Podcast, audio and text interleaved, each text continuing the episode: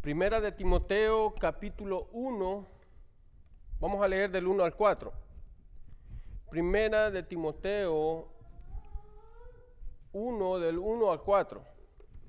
Vamos a hablar un tema de que dejamos inconcluso la semana anterior que estuvimos acá y es sobre las falsas doctrinas. Amén. ¿Quiénes se recuerdan del tema? Hablamos de la, un poco de la introducción al, al libro de Timoteo y luego hablamos la introducción a este tema de la falsa doctrina.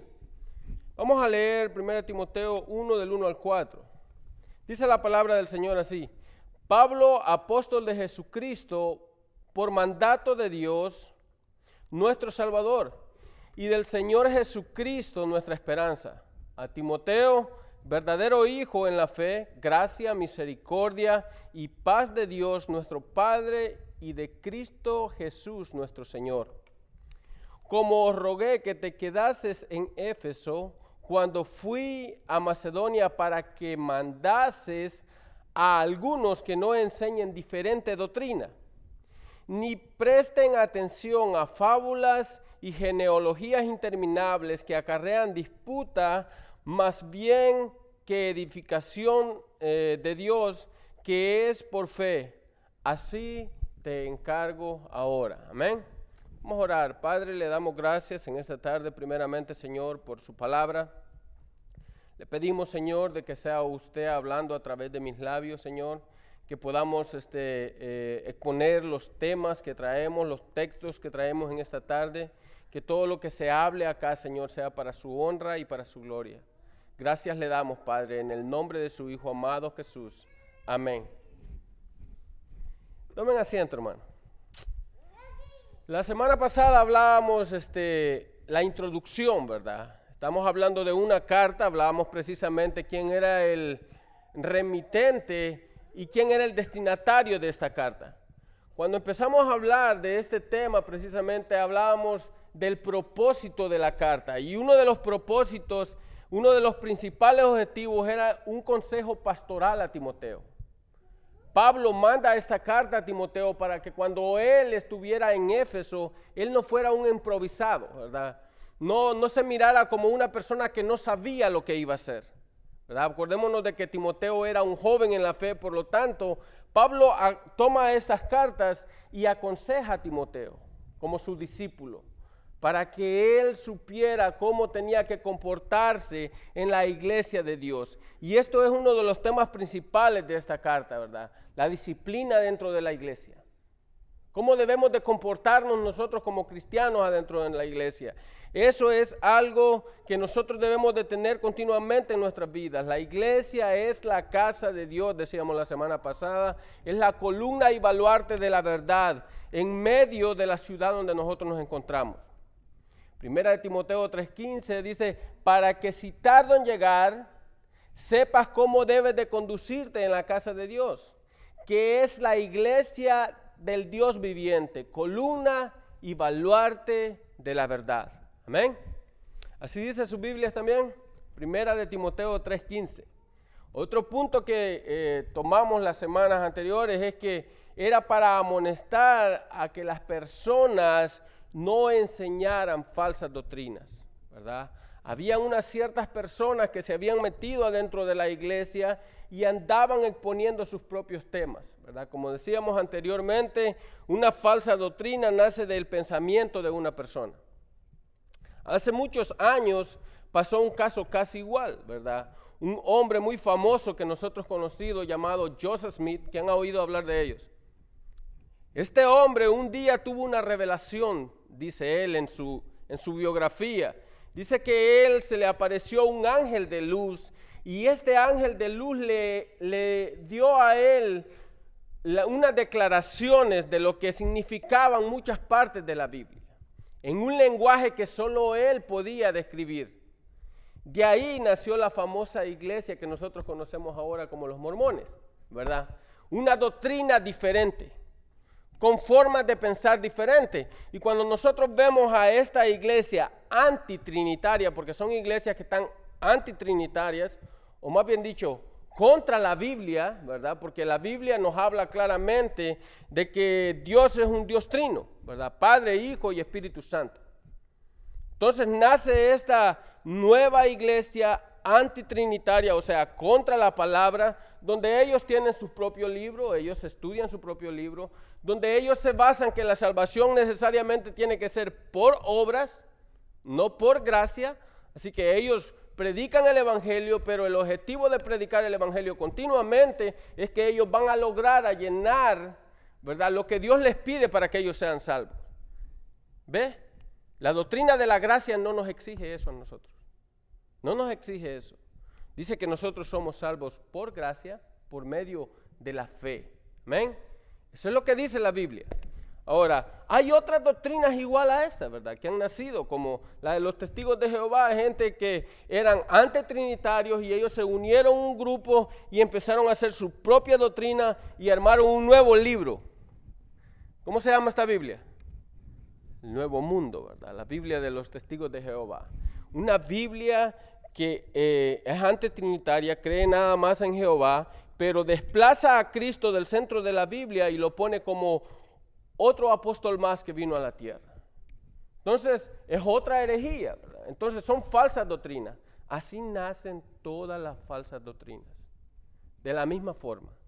Alguien que piensa una idea diferente, luego lo trae a consenso, lo arma a su paquete, lo expone a la gente y como la gente no sabe, o más bien dicho, aunque sepan, no quieren seguir los, los alineamientos de la Biblia porque es más fácil hacer obras que guardar la palabra de Dios, se les hace más fácil seguir una doctrina, donde ellos van a lograr a llegar a llenar supuestamente, ¿verdad? Lo cual nunca se hace las obras necesarias para poder ser salvos. Es lo mismo, ¿verdad? Los mismos mormones, los mismos testigos de Jehová necesitan ser salvos nada más por las obras que ellos hagan. Y esas son varias, varias eh, sextas, digo yo, que han nacido de doctrinas faltas, de personas que, como la luz del mundo, hombres que, que han tenido visiones y luego en las visiones ellos han empezado a hacer una nueva iglesia porque la iglesia de ellos es verdadera, las demás no. ¿Ve? ¿Cómo apartan al pueblo de Dios de las escrituras? Y eso es lo que leíamos al principio eh, con la hermana Julie, ¿verdad? Dice, eh, me maravilla, decía Pablo, de que tan pronto os hayas alejado del evangelio de la gracia. ¿verdad? Hablando precisamente a los Gálatas, Gálatas 1.6 en adelante, ¿verdad? Pero dice Pablo y especifica claramente, dice, si yo, dice, o un ángel del cielo viene y te habla otro evangelio que no es el que yo ya te expliqué, dice Pablo, sea que, sea anatema, ¿verdad? Sea anatema, sea maldito o sea apartado para condenación, porque no es el evangelio que nosotros hemos recibido de la palabra. Ahora, ¿qué nos manda Pablo? Que tenemos que afrentar a estas personas. Nosotros tenemos que ir con la palabra en mano, ¿verdad? Sabiendo lo que vamos a decir y ir y afrontar a estas personas. Eh, Tito 1, 10 y 11. Recordando solamente algunos textos para hablar de los demás que traemos, que dejamos a medio camino la semana, la semana anterior. Dice 1, 11 y 12. Amén, ¿ya lo tienen? Perdón, 10 y 11. Dice, porque hay aún muchos contumaces, dice el 10, habladores de vanidades y engañadores, mayormente los de la circuncisión. Cuando habla de la circuncisión son los judíos, hermano. Los de la circuncisión, a los cuales es preciso taparles la boca, que trastornan casas enteras enseñando por ganancia deshonesta lo que no les conviene. Así que lo que Pablo nos manda es que nosotros debemos de confrontar a estas personas más adelante nosotros vamos a ver que nosotros no debemos de ser ni cómplices de ellos tampoco. No solamente los debemos de confrontar, sino que debemos, este, no debemos de ser ni cómplices. Así que Pablo le dice a Timoteo, como te rogué, dice, yo me imagino que quizás Timoteo no quería ni ir a Éfeso, pero le dice, como te rogué que te quedases en Éfeso, ¿verdad? Para que ¿Para qué? Para que fuera y le dijera a estas personas, para que las amonestara, que no estuvieran enseñando falsas doctrinas. Y aún Pablo termina diciendo en estos versículos que ni oigan, dice la palabra, mira el versículo 4, ni presten atención a fábulas y genealogías interminables, ¿verdad? Que no presten atención a estos cuentos, dice Pablo. Esos son cuentos, los que ellos se han inventado, ¿verdad? Como las personas que dicen, yo soñé o yo tuve una visión de tal cosa. Y esa visión que ellos traen, lo que hace esa visión es apartar la palabra y dar el tema que ellos traen. En eso se basa mucho de lo que nosotros estamos oyendo ahora mediante las radios, mediante las televisoras, doctrinas de gente que mira lo que no ha visto, ¿va? como lo estudiamos la semana pasada. Así que también mirábamos de que esto, esto no es nada nuevo, esto es algo que ha existido desde tiempo atrás, desde el tiempo de Moisés. A tal forma de que Dios le dice a Moisés que tiene que advertirle al pueblo de que estos hombres, ¿verdad? Van a estar dentro de la iglesia, dentro del pueblo de Dios. Y van a empezar herejías, ¿verdad? Si podemos ir ahí a Deuteronomios 13.1, creo que es, está bien fácil ahí Deuteronomios 13.1. Amén. Mire lo que dice Pablo. Perdón, lo que dice Moisés mediante este libro. Dice, cuando se levante en medio de ti profeta o soñador de sueños, ¿verdad? Lo que está pasando ahora en día. Mucha gente sueña y profetiza lo que sueñan y le profetizan a la gente. Mucha de esta gente ha destruido familias con sus profecías, hermanos. Dice, y te anuncie señal o prodigio, ¿verdad? te anuncia lo que va a pasar o lo que va a suceder. Y mira lo que dice el 2, y si se cumpliere la señal o prodigio que él te anunciare, que te anunció diciendo, vamos en pos de dioses ajenos que no conociste y sirvámosles, no darás oído a las palabras del profeta. Ahora en día, detrás de qué Dios están enseñando a ir a la iglesia el Dios del dinero, ¿verdad? Mucha gente le está hablando, está predicando. Si tú vienes a nuestra iglesia, tú te vas a volver rico, ¿verdad? Y como nosotros, los seres humanos, padecemos de un mal que se llama avaricia, ¿verdad? Inmediatamente nosotros nos vamos para esas iglesias. ¿Por qué? Porque ¿y quién no quiere ser rico? Todos queremos tener dinero, ¿no? Si yo tengo dinero ya no voy a trabajar, ¿verdad? Nosotros somos eh, egocéntricos en esa forma. Así que dice la palabra, eh, y si se cumpliese la señal o prodigio, dice que, que Él te anunció diciendo, vamos detrás de otros dioses ajenos, ¿verdad? Como lo que estamos hablando ahorita. Dice, no darás oído a la palabra de tal profeta ni al tal soñador de sueño, porque Jehová vuestro Dios os está probando. ¿Cuántas veces os ha probado alguien así? ¿Alguna vez se han encontrado con un falsito de estos? Hablándoles ven a nuestra iglesia, ¿verdad? Ahí vas a ver cómo se prospera. Para saber si amas a Jehová vuestro Dios con todo vuestro corazón y con toda vuestra alma. Es una prueba. Lo que Dios está haciendo en nuestras vidas. Y van a venir a nuestras vidas, hermano. Dice, en pos de Jehová vuestro Dios andaréis, a Él temeréis, guardará y guardaréis sus mandamientos. Y es, ¿y qué dice? Y escucharéis su voz a él serviréis y a él seguiréis. Tal profeta o soñador, dice la palabra, tiene que ser muerto. ¿verdad? Ahora en día nosotros sabemos de que ya no estamos en el tiempo de la ley. Pero dice la palabra, ahora en día nosotros tenemos que afrontarlos con la palabra. ¿verdad? Tenemos que confrontar a estas personas. Tenemos que decirles, hermanos, tenemos que advertirles a nuestros propios hermanos. Cuando nosotros nos damos cuenta de una persona de estas que anda predicando algo diferente, porque se encuentran, ¿verdad? Se encuentran. Yo he visto personas, yo me he topado con algunas de ellas y he platicado con algunas de ellas. Traen doctrinas diferentes a nuestra mente. Jesucristo dijo, guardaos de los falsos profetas. ¿Verdad? Mateo 7, 17, 15. Guardaos de los falsos profetas, dice la palabra, que vienen a vosotros con vestidos de ovejas, ¿verdad? La traducción original es con ropas blancuzcas. Lo que dice el griego original, con ropas blancuzcas. Parecen que son cristianos, pero no son cristianos. ¿Ve? Vienen poniendo carita de yo no fui, pero en realidad lo que ellos son son lobos, dice la palabra. Pero por dentro, dice la palabra, son lobos rapaces. Son lobos que vienen a la iglesia, se introducen, traen su propia doctrina y muchas veces esos lobos lo que hacen es que dividen la iglesia, se llevan un grupo de gente con ellos y luego forman su propia iglesia.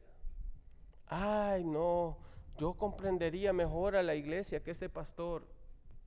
¿Se acuerdan lo que le pasaba a David con su propio hijo? Yo lo comprendería mejor.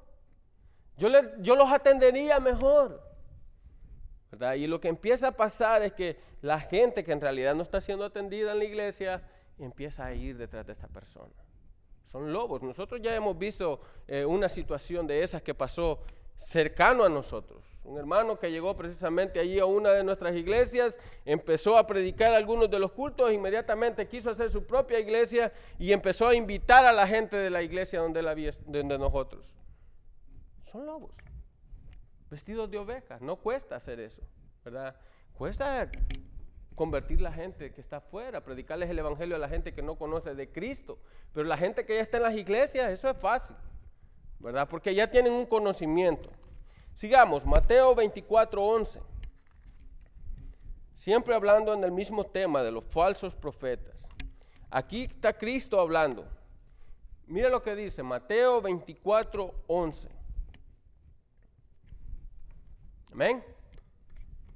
Acuérdense, vamos a, a ver muchas citas porque lo que estamos estudiando es la doctrina de las falsas doctrinas, cómo debemos de hacer nosotros para tratar de ir contra esta gente y no ser engañados.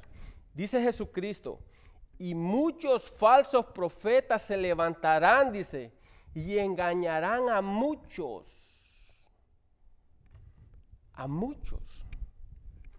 Se levantarán, Cristo profetizando. No ahorita, pero cuando yo ya no esté con ustedes, van a ver, se van a levantar muchos falsos profetas, dice la palabra. Y engañarán a muchos, 24. Porque se levantarán falsos cristos también, dice la palabra. ¿Ve? ¿Han oído del Cristo que, que ya está encerrado en la cárcel? Se llamaba Luis, puertorriqueño, que primero dijo de que él era un enviado de Dios, luego dijo de que él era el Cristo y ya por último dijo de que él era el anticristo. Y empezó todo el mundo a calcarse el 666. Por eso no es nuevo, Jesucristo lo dijo, lo advirtió cuando él estuvo en la tierra. Dijo, porque se levantarán falsos cristos. Y ahora hay una un nuevo Cristo. Yo no sé, con eso de la liberación femenina, ya también las mujeres tienen su propio Cristo. Se llama Melquisedec Lisbeth, una mujer. Dice de que ella es la esposa de Dios, Melquisedec. Así que ella es Dios encarnado. ¿Se fija? Y hay mucha gente, hermano, que anda ya detrás de esta mujer. ¿Ve? Ustedes pueden entrar a mi página, dice ella. Y yo les voy a enseñar cómo, cómo es que voy a, dirigir yo eh, mi gente. Ustedes la pueden encontrar ahí en YouTube cuando entren. Van a ver el montón de herejías que esta mujer habla, principalmente empezando hablando de ella misma. Porque se levantarán falsos cristos y falsos profetas y harán grandes señales y prodigios. Miren, eso no es nuevo, ¿no? Lo estamos viendo nosotros. Grandes señales y prodigios. Por eso, hermano, cuando usted mire a estas personas, dice Pablo, no presten atención, ni miren. Oh, mira, esa mujer fue al cielo. ¿Se acuerdan? Hace, hace tiempo tuvimos a alguien así nosotros. ¿Quién se recuerda? Y un hombre que estuvo, vino varias veces a visitarnos aquí a la iglesia, él tuvo un accidente casi de muerte, ¿se acuerdan? ¿Quién se recuerda? ¿Nadie se recuerda? ¿Sí se recuerda, hermana?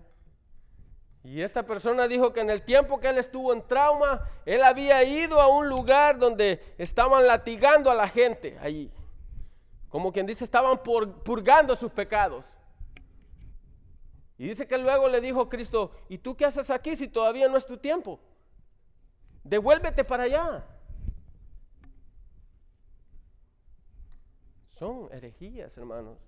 Son cosas que no están escritas en la Biblia, porque el mismo Dios le dijo a Pablo que no hablara lo que él había visto en la tierra. Ahora estos hombres vienen e inventan algo nuevo y claro, es una forma como, como lograr la atención de la gente. Dice, y harán grandes señales y prodigios. Es lo que nosotros estamos viendo últimamente La gente está haciendo espectáculos vivos en la televisión para lograr tener gente detrás de ellos.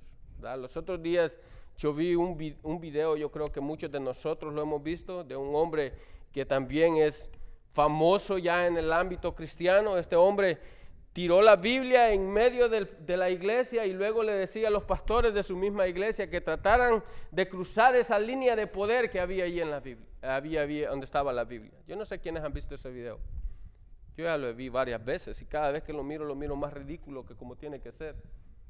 Cada vez que cada pastor quería cruzar la línea caía desmayado a la par de la, de la Biblia o lejos de la Biblia. Aquí hay algo que nosotros debemos de ver, hermanos. Muchas veces nosotros suplantamos, las personas suplantan a Cristo y ponen al Espíritu Santo. Y cuando ponen al Espíritu Santo, lo que traen para ellos es que traen gloria para ellos mismos. ¿Ve? ¿Por qué? Porque fue el Espíritu Santo, como Cristo dijo, que hacía los milagros que él hacía. Así que ponen a Cristo en segundo lugar y luego la atención de todo el mundo tiene que estar sobre ellos porque ellos son los que hacen los milagros. Y él decía, yo no sé cómo sucedió, pero eso es algo que está dentro de mí que lo puede hacer. Vea, ¿adentro de quién? De él, ¿verdad? Yo sé que muchos de ustedes tal vez no lo, ya lo han visto. Su nombre es Cash Luna. ¿verdad? Un hombre que ha logrado hacer grandes cosas, según él. Harán grandes prodigios, dice la palabra. Hablarán grandes herejías también. Dice, y harán grandes prodigios de tal manera, dice, que engañarán, si fuere posible, dice la palabra, aún a los escogidos. Si fuere posible. Amén. Así dice su Biblia. Ya os lo he dicho antes. Así que si os dijeren, mirad, está en el desierto, dice la palabra, ¿qué dice? No salgáis. O mirad, está en los aposentos, no lo creáis, ¿verdad? Está en los desiertos, no, no, no, no salgáis, dice la palabra. Si está en los aposentos, como quien dice, eh, mira, te voy a llevar donde una persona que esa persona sí te va a ayudar con el problema que tú tienes. O sea, si está escondido en un lugar, no vayáis, dice la palabra. No vayáis. Mira lo que Pablo está diciendo, ¿verdad?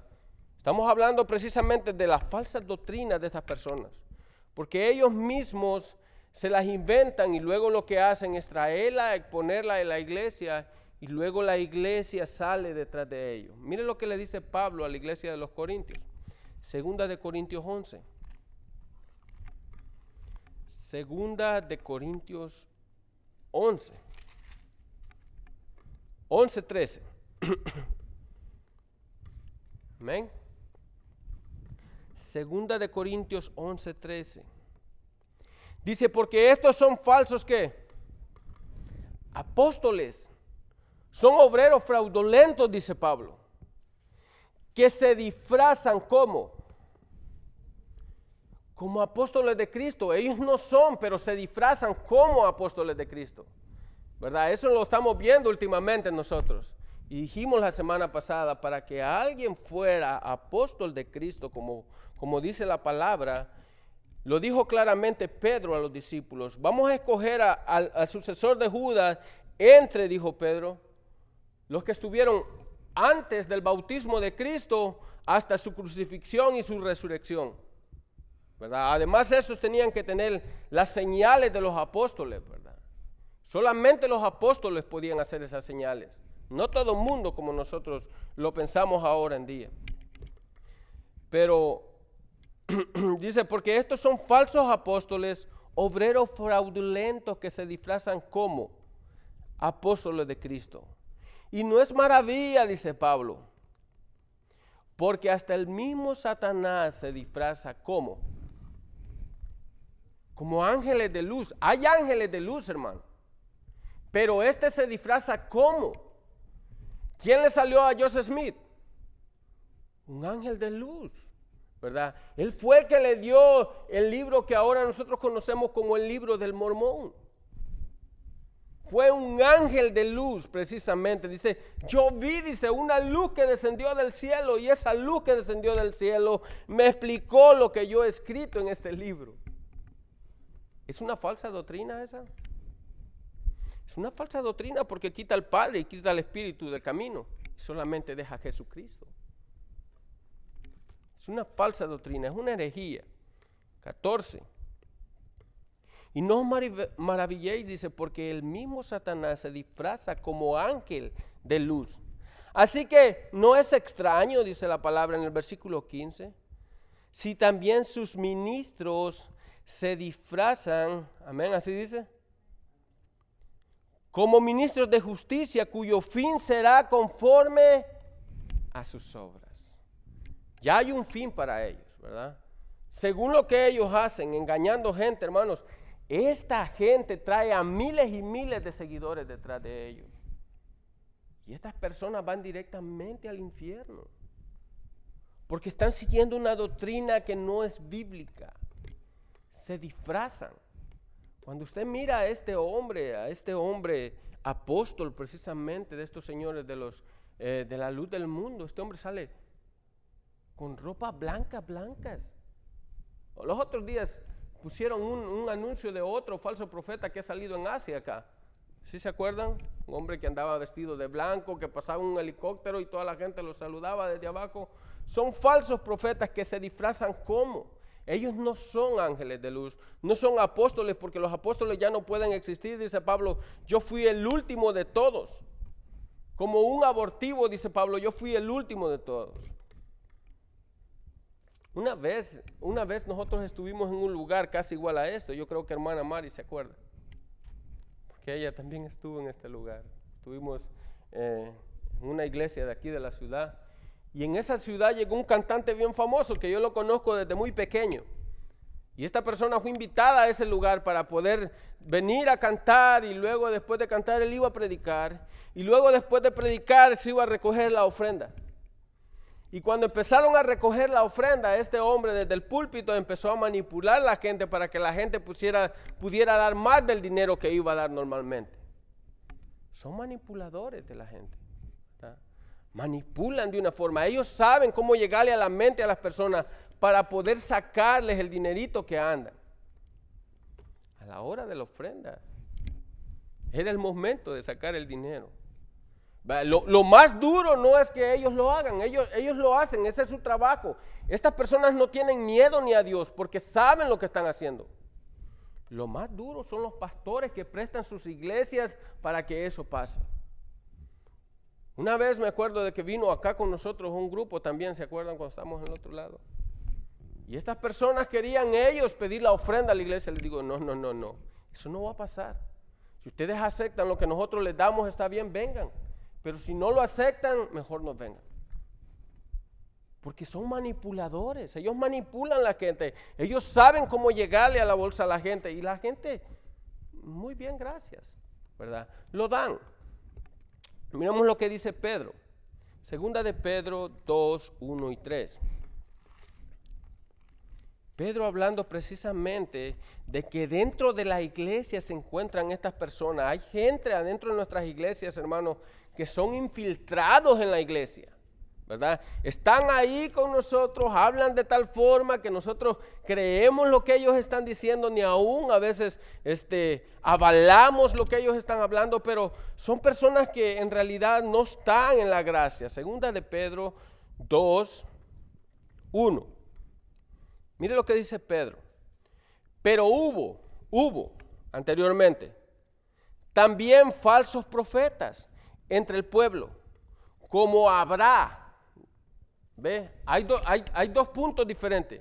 Hubo, como habrá entre vosotros falsos maestros que introducirán encubiertamente herejías destructoras y aún dice, negarán al Señor que los rescató. ¿Cómo? Atrayendo sobre sí mismo destrucción de repentina. Y muchos, mire lo que dice la palabra, y muchos seguirán su disolución por causa de los cuales el camino de la verdad será blasfemado. Tres, y por avaricia. Es, algo conocido esa palabra. Y por avaricia harán mercadería de vosotros. ¿Con qué? Con palabras fingidas, dice Pedro, sobre las los tales ya de largo tiempo la condenación no se tarda y su, y su, ¿qué? Y su perdición no se duerme. Es lo que está pasando ahora con el famoso evangelio de la prosperidad, a lo cual muchas personas están yendo por cantidades, ¿verdad? Porque ellos quieren tener para ellos. Traen un evangelio, como dice, encubierto. Siembre con nosotros. Haga un pacto con Dios. Siembre la semilla en el ministerio. ¿Ve cómo está encubierto? Pacto, semilla, siembra. Y nosotros no lo conocemos. Pero ahí está. Ellos están logrando a través de lo que dicen que ganancias deshonestas. De estas personas hay muchas. Llegan a los lugares. Ahorita hay un gran escándalo, no sé si es en Perú o en, o en Bolivia, de estos hombres que tienen una gran iglesia, visión, no sé cómo se llama, y, ahora han descubierto de que los pastores encargados de las diferentes iglesias viven como esclavos y los dueños principales de la iglesia se están robando el dinero a grandes escalas. Dinero que entra a la iglesia y ellos no tienen ni escrito las cantidades que entran. La gente está pactando con las bolsas de esta gente, porque con Dios no lo está haciendo. Nosotros sabemos que los milagros no se venden, la palabra misma nos dice que los milagros no se venden, pero el evangelio que ellos traen viene disfrazado. Pacte con Dios, pacto, pacte con Dios, siembre con nosotros, siembre su semilla, y eso es una forma como que, como encubriendo la, verdad. Claro, muchas personas que tienen grandes deudas, pacte con el Señor. Si usted tiene 100 mil dólares que pagar, mande el 10% de lo que usted debe y yo voy a orar por usted. ¿Quién no quiere que pagar 100 mil dólares con el 10%? Todos. Y quedan más peor de como estaban. Primera de Juan 4.1.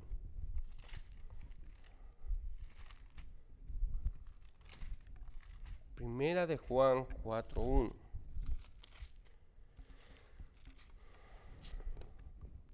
Amados, dice Juan, no creáis a todo espíritu. ¿verdad? Cuando habla de espíritu, la palabra habla de la persona que está hablando acá, ¿verdad? O de la persona que escribió un libro o la persona que dijo una historia. No creáis a todo espíritu, dijo, dijo, dijo Juan, sino probad los espíritus si son de Dios. ¿Por qué? ¿Por qué vamos a probar los espíritus? Porque muchos falsos profetas han salido por el mundo. Tenemos que probar las personas que vienen y hablan de la palabra. ¿Qué es lo que ellos buscan con lo que ellos están predicando? Hermanos, últimamente se toma un texto de la Biblia y luego despegan de ese texto de la Biblia, luego se olvidan lo que el texto dijo, arman su propio mensaje para lograr su propio objetivo. ¿Ve? porque muchos falsos profetas han salido de, ¿de dónde? Han salido por el mundo. Mire lo que dice ahí mismo, Juan 2, 18, 19, un poquito más atrás. Siempre Juan hablando precisamente al pueblo de Dios, ¿verdad? Acordémonos de que la Biblia fue dada para el pueblo de Dios, no para los inconversos. Hijitos, 2.18 ya es el último tiempo. Mire, ¿desde cuándo es el último tiempo? Y según vosotros oísteis que el anticristo viene. La palabra anticristo ya sabemos de que es una palabra justapuesta, ¿verdad? Anti está escrito como contra de algo y Cristo, ¿verdad? Contra Cristo. Nosotros hemos oído mucho esa palabra, anti-inmigrante, ¿verdad? Sabemos de que es alguien que está en contra de los inmigrantes antiaérea es alguien, una arma que está contra los aviones aéreos, ¿verdad?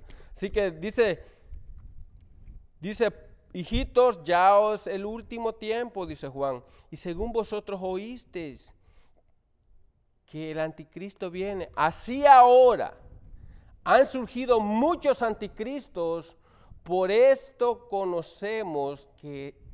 Que es el último tiempo. Amén. 19. ¿Salieron de dónde? ¿A dónde estaban entonces? ¿A dónde estaban estos anticristos? Dice, salieron de nosotros, pero no eran de nosotros. Porque si hubieran sido de nosotros, habrían permanecido con nosotros, pero salieron para que se manifestara de que no todos son de nosotros. ¿Ve? ¿A dónde están los anticristos? Adentro de la iglesia. Mira hermano, cuando usted se enfrenta con un ateo y el ateo le empieza a refutar a ustedes, no, Cristo no existe, en realidad nosotros nacimos de la nada, nosotros, nosotros descendimos del mono, eso es fácil. Porque nosotros ya tenemos, ya leímos ya el libro de Génesis, por lo menos, y sabemos de que nosotros no venimos del mono. Ya tenemos nosotros una conciencia cristiana, sabiendo de que nosotros fuimos creados a la imagen y semejanza de Dios. Pero cuando el problema es con alguien que está dentro de la iglesia, es más difícil. Cuando es alguien que está encubierto, vestido, vestido como oveja, con ropas blancuzcas, como dice eh, el, idioma original. Es más difícil porque usted tiene que saber, tiene que, ¿cómo, cómo digo esta palabra? Usted tiene como como que investigar, discernir a esa persona que en realidad está haciendo lo malo. Hace algunos tiempos, les voy a contar una historia. Hace, mucho, hace algún tiempo eh, había, había unas personas adentro de, de una iglesia. Y estas personas adentro de la iglesia se encargaban que cada persona que llegara a la iglesia, ellos los tomaban para sí, los invitaban a comer, les daban su propia doctrina, porque ellos lo querían hacer de su propio grupo. Y, los empezaban a ministrar, y según ellos, ¿verdad? A ministrar y decirle, mira, esto vas a hacer, esto no, esto vas a hacer, y esto no, y esto vas a hacer, y esto no. Pero para lograr ese objetivo ellos tenían que tener un punto. Y lo que hacían es que hablaban de ese punto y cuando ellos hablaban de este punto la gente ya no volvía a llegar a la iglesia. Anticristos. Porque ellos querían lograr un objetivo para ellos mismos. Y el objetivo que nosotros buscamos adentro de la iglesia, ¿cuál es? La gloria de Dios. ¿verdad? Eso es nuestro objetivo, unir la iglesia, porque en la unificación de la iglesia es donde Dios se revela en la iglesia. Entre más unida está la iglesia, hay una mejor revelación de Dios en la iglesia. Hay una mejor administración, pero cuando hay divisiones en la iglesia, hay problemas. Eso es lo que pasaba en la iglesia de Corintios. Todos hablaban lo que querían y Pablo le dice, hermanos, yo quiero que todos hablemos la misma cosa. ¿verdad? ¿Cómo es que uno es de Pablo, otro es de, de, Apolo, ¿verdad? Y otros son de Cristo y otros son de Cefas. No, no, no, ¿acaso murió Cefas? ¿Acaso murió Apolo? ¿Acaso murió Pablo por ustedes? No, fue Cristo el que murió por todos.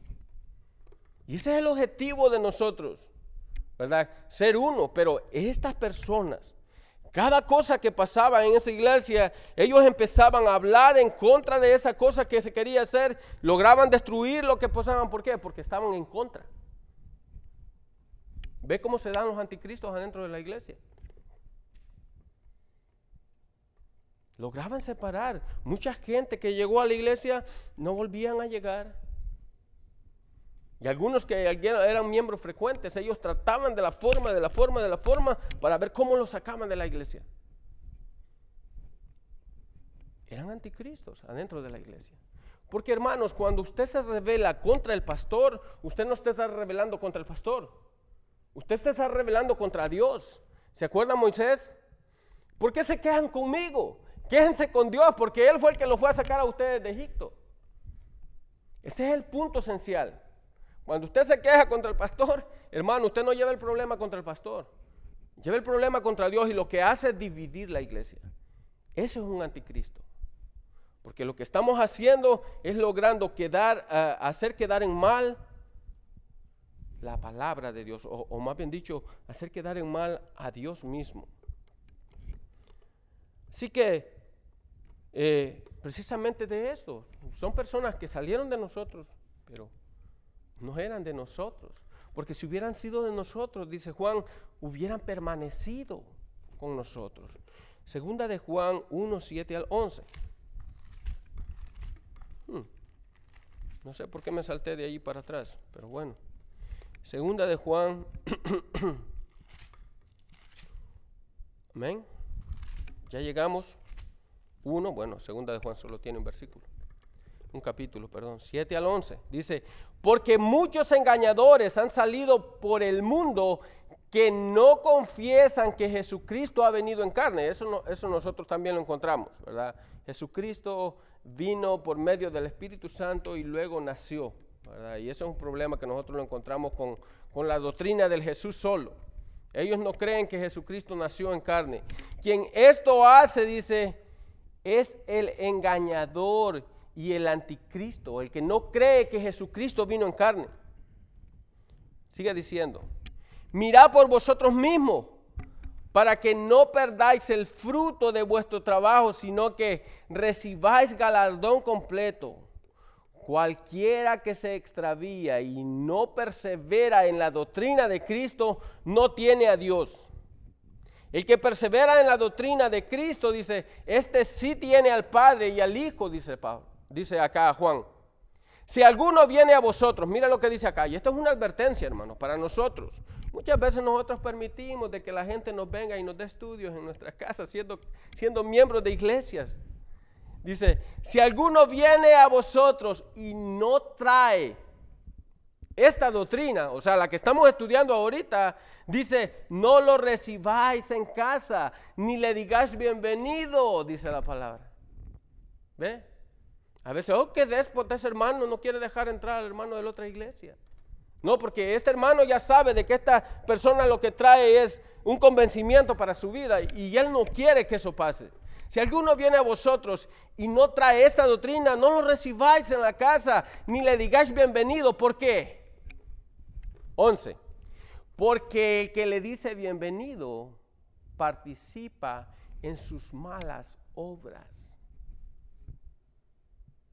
Sus malas obras. Yo me di cuenta hace poco de una hermana que estaba permitiendo que los testigos de Jehová dieran clase adentro de su casa. Invitaba a las otras hermanas de la iglesia para que fueran a recibir clase ahí. Porque el que dice bienvenido participa con sus malas obras. No están a gusto con lo que oyen en la palabra. Ahora, otro problema grande, hermano, con esta gente es que ellos usan las escrituras, las transversan y luego dan su propio mensaje. ¿Se acuerdan en la tentación de Cristo? ¿Qué es lo que hizo el diablo en la tentación de Cristo? Utilizó la palabra para poder llegar a, tentar a Cristo. El diablo es abusivo. Mateo 4. Mira lo primero que le dice. Di que estas piedras se conviertan en pan. Versículo 4. Di que estas piedras se conviertan en pan. Si tú eres el Cristo, di que estas piedras se conviertan en pan.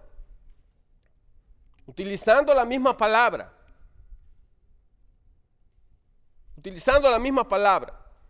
Y Cristo, y es lo que nosotros tenemos que hacer, ¿qué hizo Cristo? Le contestó con la misma palabra. Dice, escrito está, no solo de pan vivirá el hombre. ¿Usó la palabra Cristo? Sí, no solo de pan vivirá el hombre, sino de todo lo que salga de qué? De la boca de Dios. Segunda tentación, si eres hijo de Dios, échate abajo. ¿Se acuerdan que lo llevó a las encimas del templo y luego de allá le dijo, échate abajo porque a sus ángeles mandarán para que tu pie no tropiece piedra o que no caigas abajo? ¿Y qué hizo Cristo? Utilizó la misma palabra. El diablo utiliza la palabra, la tejiversa y luego, hermanos, nos tienta a nosotros. Escrito está, le dijo Cristo, también no tentarás al Señor tu Dios. Usando la misma palabra, Salmo 90 y 91. Tercera tentación. Todo esto, llegándolo a las montañas, el diablo también a Jesucristo le dijo, todo esto te daré si te postras y me adorares. Eso sabemos de que eso fue invento del diablo, pero Jesucristo le dijo, usando la palabra también, vete Satanás porque escrito está, y estas tres palabras están escritas unas tras otras, hermano. Escrito está, ¿cómo nosotros vamos a responder las tentaciones del enemigo? Con la misma palabra, vete Satanás porque escrito está, al Señor tu Dios adorarás y solo a Él servirás. El, diablo utiliza la palabra como pasó con Eva. Así que Dios te ha dicho que no comas de ningún árbol de los que hay en el jardín. El diablo sabe la palabra, hermano. Lo único que él no la pone por obra en su vida, pero él la sabe. Y la sabe mejor que nosotros. Acordémonos de que el diablo es más viejo que muchos de nosotros. Bueno, que todos nosotros, más bien dicho, que todos nosotros. Él está desde el principio. Él ha estudiado la Biblia durante mucho tiempo. Así que Satanás utilizó la palabra para tentar a Cristo. Salmo 91, 90, 91. Para lograr un objetivo. Y es lo mismo que Él hace con nosotros, ¿verdad? Y es lo que el diablo hace. Y es lo que ahora los apóstoles están haciendo. Todos los cristianos debemos de ser ricos, dice él, dicen ellos. Si tú vienes a la iglesia, tú vas a prosperar totalmente. Pablo lo dijo, el que con su, que con su pobreza, él nos enriqueció. Esa es una forma como ellos llaman a la gente a las iglesias. Pablo lo dijo, pero si cuando nosotros miramos esos versículos y miramos, solamente habla de riquezas espirituales, no de riquezas materiales. Y la gente lo que anda buscando son qué? Entonces, si eso fuera verdad, ¿qué pasa con todos aquellos eh, héroes de la fe que están escritos en Hebreos 11?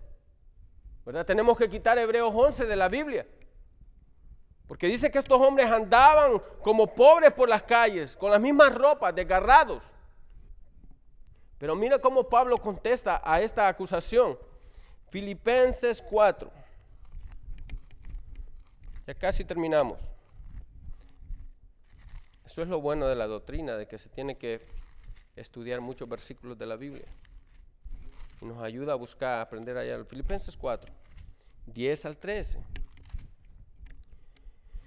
Dice, en gran manera me gocé, dice Pablo, hablándole también a los de Filipenses, en el Señor de que haya ya al fin, de que al fin habéis recibido vuestro cuidado de mí de lo cual también estabais solícito, pero os, falta, os faltaba la oportunidad. No lo digo porque tenga escasez, dice, dice Pablo, pues he aprendido a contentarme cualquiera que sea mi situación. Mire este hombre. Sé vivir humildemente, decía, y sé tener abundancia. Cualquiera de las dos cosas para mí es lo mismo. En todo y por todo estoy enseñado, así para estar saciado como para tener hambre, así para tener abundancia como para tener necesidad. Todo lo puedo en Cristo que me fortalece, dice Pablo. No necesito andar las bolsas llenas para vivir una vida espiritual. No necesitamos a veces, muchas veces nos aferramos a las cosas materiales y se nos olvidan las cosas espirituales. Hermanos, entre más material nos volvemos, menos espirituales somos a veces.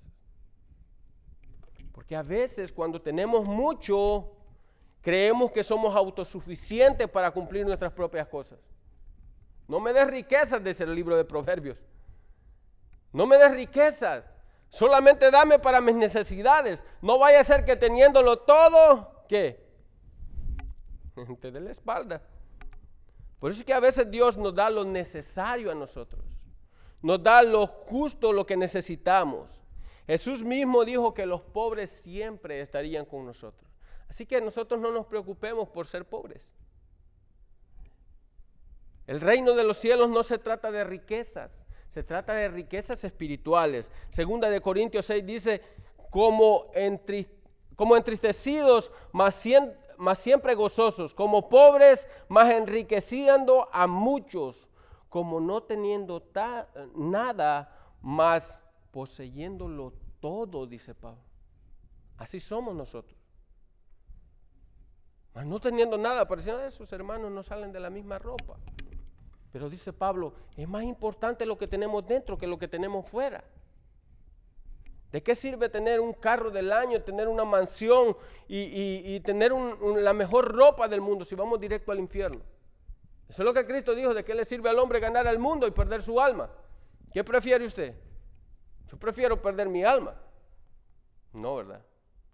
Prefiero ganar mi alma. Es más importante, hermanos. Las cosas materiales se quedan en este mundo y nosotros lo sabemos. Cuando morimos, nada de lo que nosotros tenemos se va con nosotros. Eso eran los egipcios, los egipcios los que creían eso. Que ellos se llevaban todas sus cosas para el otro mundo. No, ¿verdad? Cuando nosotros morimos no nos llevamos nada. Ni la ropa que tenemos. Porque muchos nos incineran. Así que usan las mismas escrituras, hermanos, para transgiversarlos. Pero la gente va detrás de ellos. La gente cree.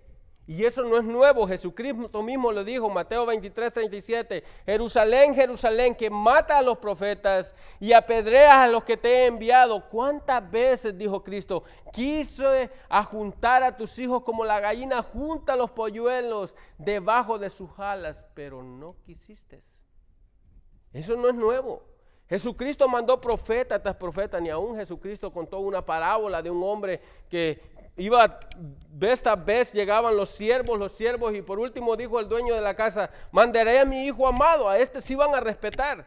Pero al contrario, en vez de respetarlo, dice la palabra, matémoslo, porque este es el heredero.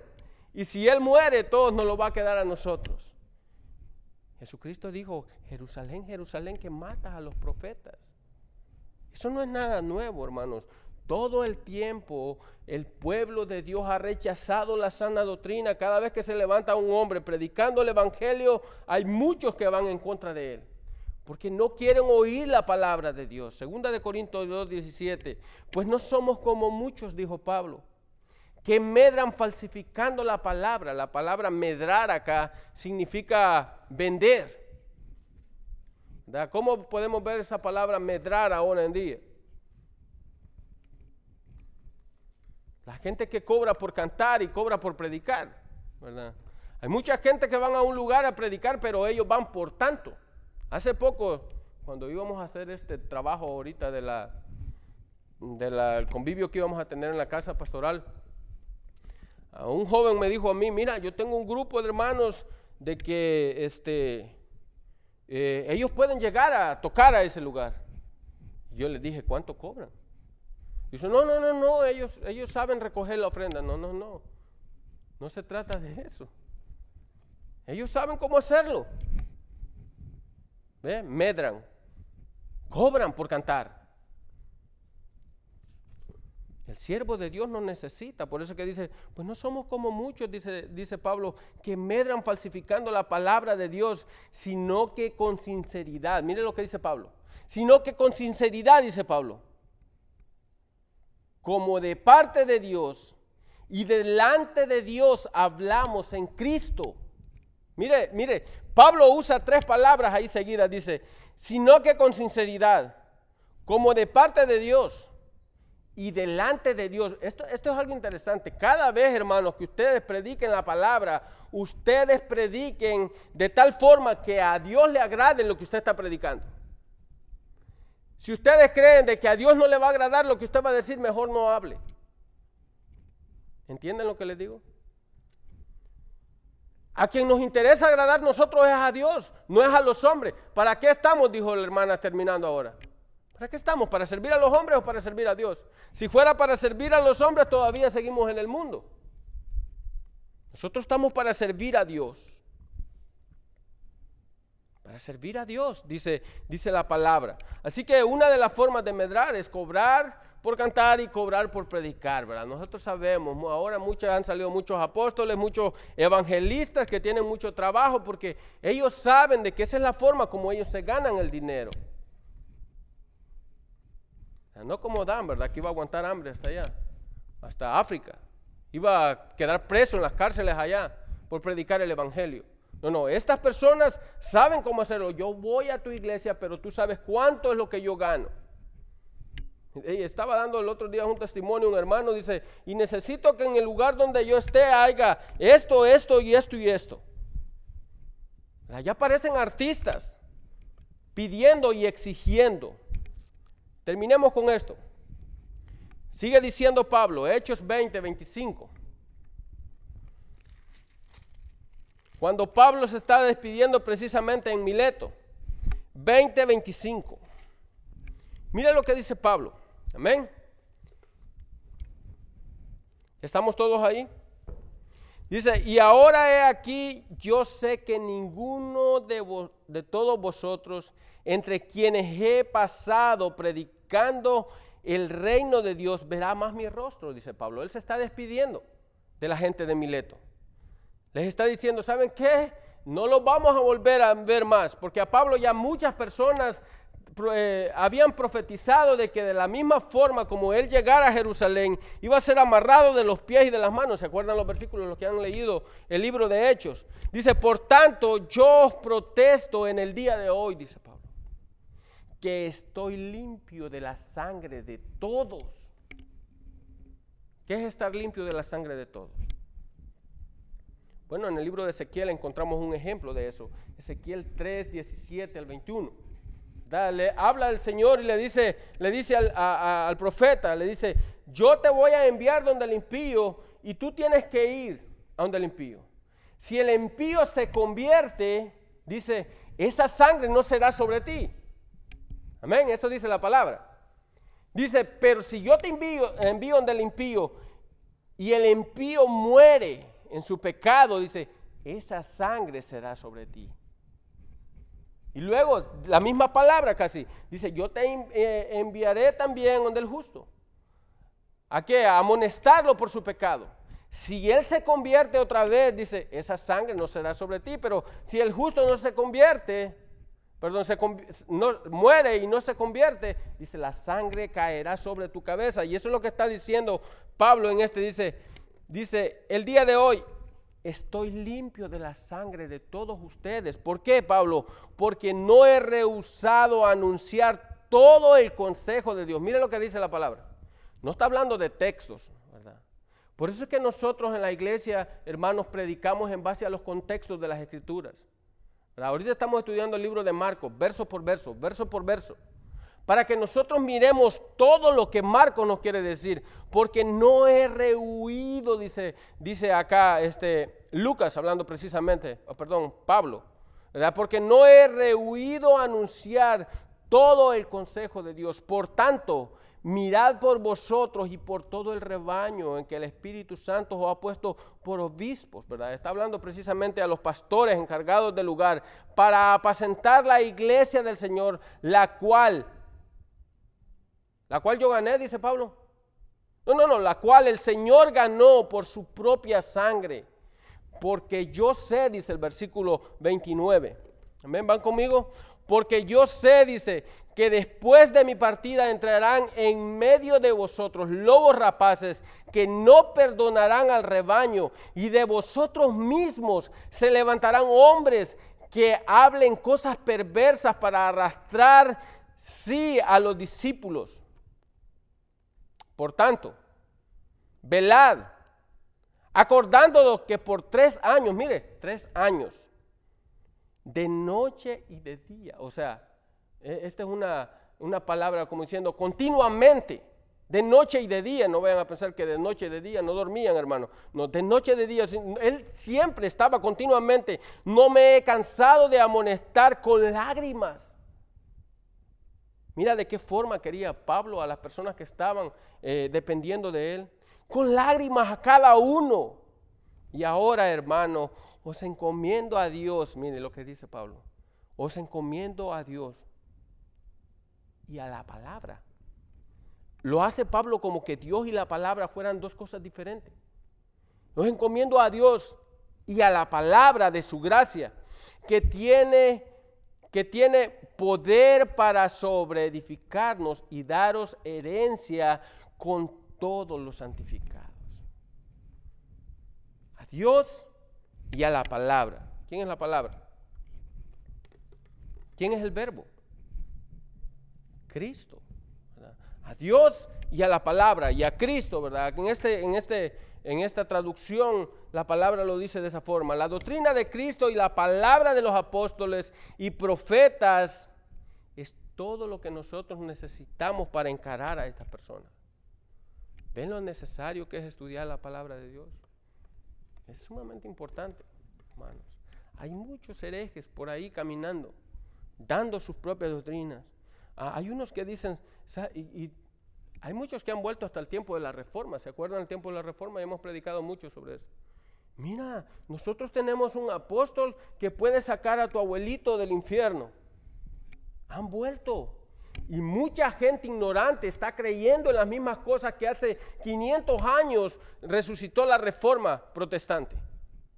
Están cayendo, están pagando para que, y llegan, ¿son verdad que tú puedes sacar a mi abuelito del, infierno? Ok, ¿cuánto, ¿cuánto tengo que pagar? ¿Se acuerdan? Ese era el problema de las indulgencias. Pagaban por sacar las almas de pena del purgatorio. Es el mismo problema que está pasando ahora. Ahora, ¿qué tenemos que hacer nosotros, hermanos? Comprobar con la Biblia toda enseñanza. Hay que probar, dice la palabra, todo espíritu. ¿Cómo lo vamos a probar? Con la Biblia. Examinemos los propósitos de esta gente. Nosotros tenemos que ver qué, es el propósito que ellos buscan. Mira hermano, que si usted da el 10% de lo que usted eh, quiere conseguir, yo le voy a ayudar con una oración para que usted logre. Y a nosotros nos puede parecer, parecer cuento, pero es lo que está pasando ahora en día. Esta gente se están engordando sus bolsas y los fieles se están quedando en la calle. A tal forma que cuando quedan en la calle ellos quieren demandar a estas personas, pero ¿cómo lo van a hacer si ellos les regalaron el dinero? ¿Mm? Hay que ver, hay que examinar el propósito de estos hombres. ¿Honran y glorifican a Dios o ellos mismos se auto glorifican? Como en el caso de que le explicaba al principio de este hombre. Él solo se exalta. Ahora yo tengo el poder de hacer estas cosas. ¿Buscan la fama y el dinero o quieren enseñar de Dios, verdad? ¿Cuál es el propósito? Nosotros tenemos que saber discernir. ¿Son humildes y desinteresados o quieren tener el primer lugar en todo, verdad? Eso es otra cosa también. Lo que predican produce fe, arrepentimiento, santidad, o produce orgullo. Que hay que ver, la doctrina de la prosperidad produce orgullo y avaricia, hermanos. Yo tengo tal cosa, yo tengo tal cosa, yo ya logré esto. Dijo Bill Gates, yo solo quería ganar un millón en mi vida. Ese hombre ahora es millonario, billonario, y él quiere mucho más todavía. Y él solo quería un millón. Dice, con un millón yo me conformo.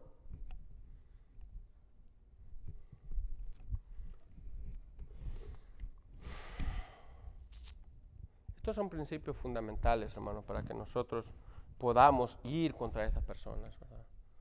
Hay que ver cuál es el propósito que ellos tienen, cuál es lo que traen. No hay que dar oído a, esto. La siguiente semana vamos a seguir hablando de algo casi parecido. Esta semana estamos hablando de la doctrina. O no, la siguiente semana ya va a estar el pastor Maya aquí. Pero la próxima vez que nosotros nos encontremos en este púlpito, vamos a seguir hablando, bueno, que sea un miércoles, no un domingo Vamos a seguir hablando del mismo libro de Timoteo. Amén. Si Dios nos permite.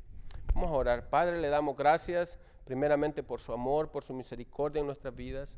Gracias, Señor, porque hasta el día de hoy, Señor, usted nos ha apartado de toda tentación, Señor, porque hasta el día de hoy usted nos ha mantenido en pie, Señor, nos ha mantenido estudiando su palabra, viviendo conforme a ella, Señor, tratando, Señor, día con día, Señor, de hacer su voluntad, no la nuestra.